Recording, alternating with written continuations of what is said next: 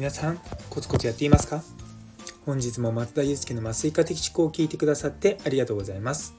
この放送はちょっと変わった真面目なお医者さんが毎朝6時にいろいろな話を発信していく番組となっております。本日はなぜ医療業界は働き方改革が進まないのかということをテーマにお話ししたいと思います。よかったら最後までお付き合いください。そしてスタイフォローまだの方はこの機会にぜひよろしくお願いいたします。今日のお話聞いて面白いと思った方からのコメントやいいねのほどもお待ちしております。最後にお名前呼ばせていただいておりますのででぜひよろしくお願いいたします。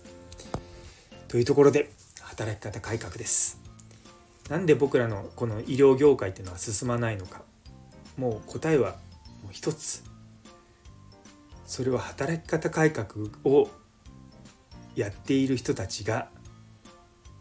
高齢者だからです。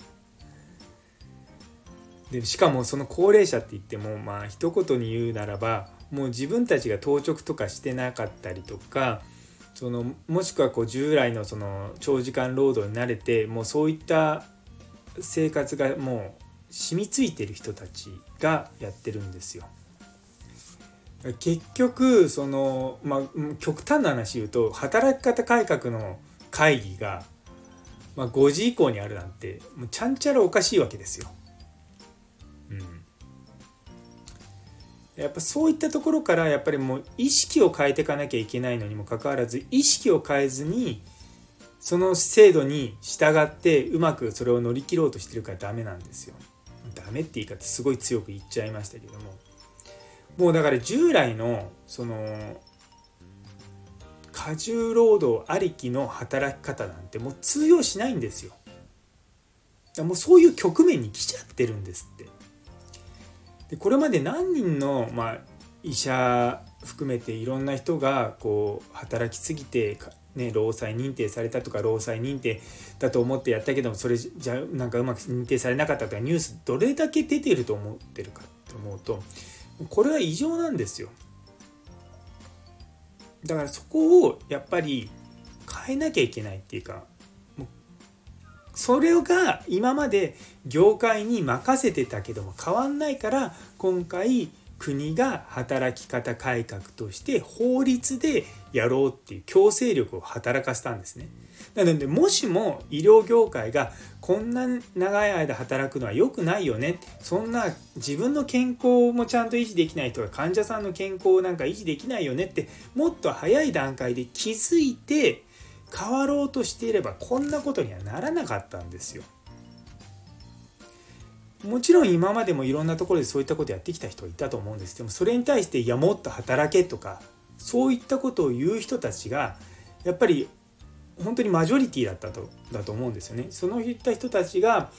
あの医療の中心にいたからここまで来てしまったわけですよ。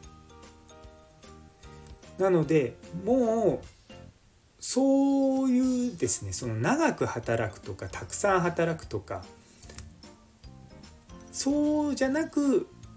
まあ医療というビジネスを回すっていう風に視点を変えていかなきゃいけないんですよ。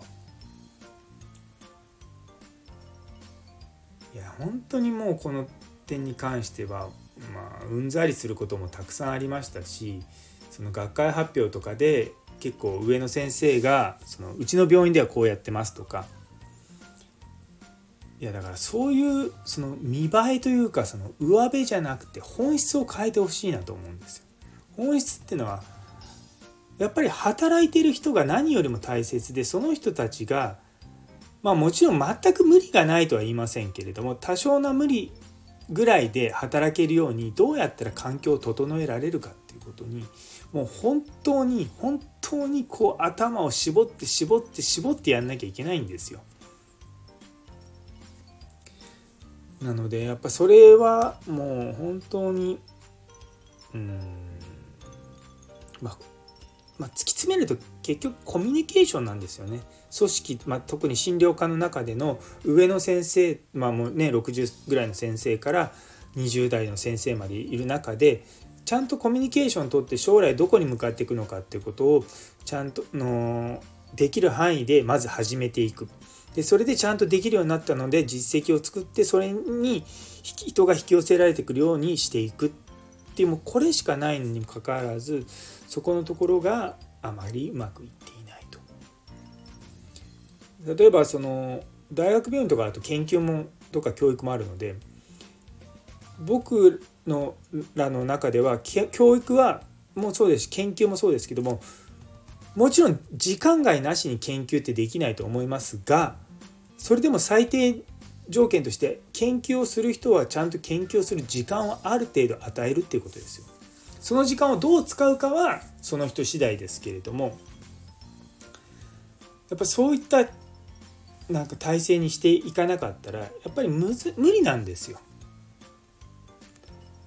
無理なのにそんな研究は自己研鑽だとかその専門試験の勉強も自己まあ専門試験の勉強は自己研鑽でいいかもしれないですけども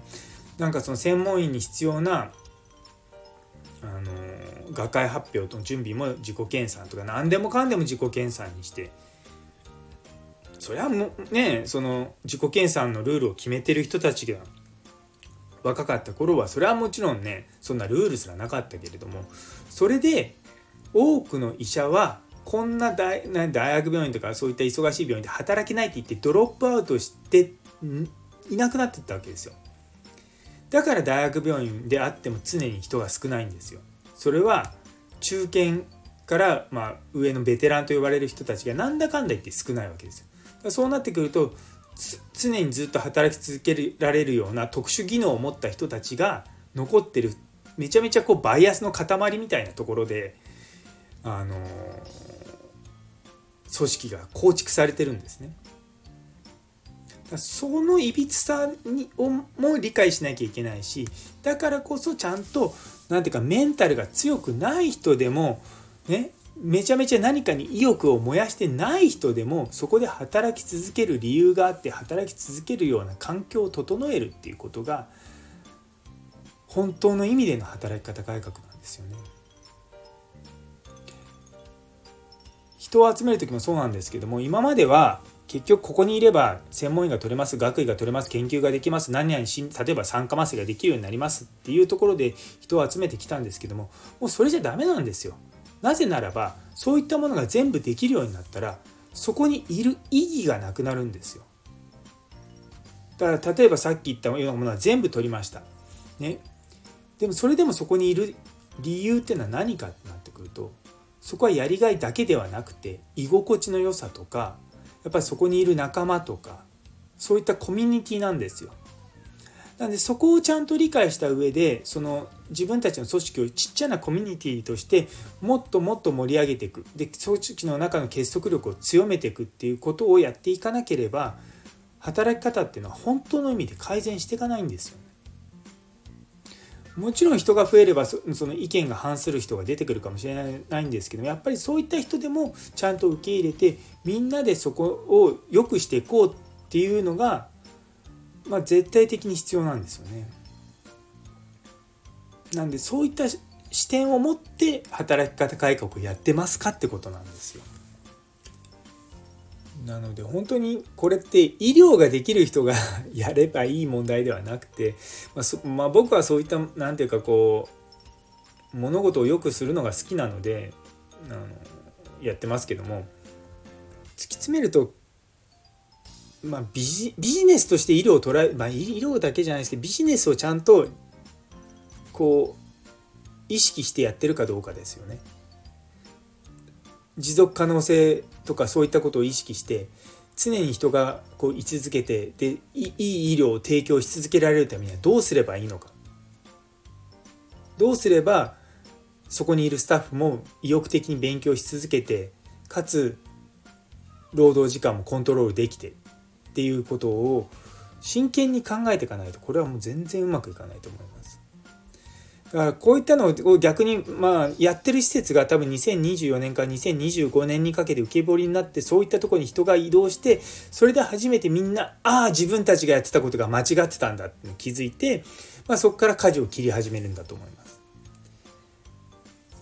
ね、なんでまあそういったところをですねまあちょっと予測しながら、まあ、今後どうなるのかなと、ちょっと気になっております。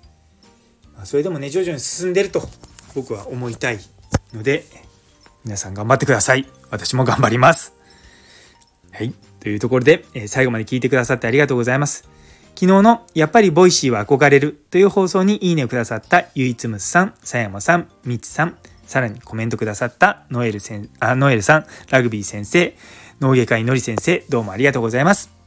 いつもいつも本当に励みになっております。引き続きどうぞよろしくお願いいたします。というところで、えー、今日という一日が皆様にとって素敵な一日になりますように。それではまた明日。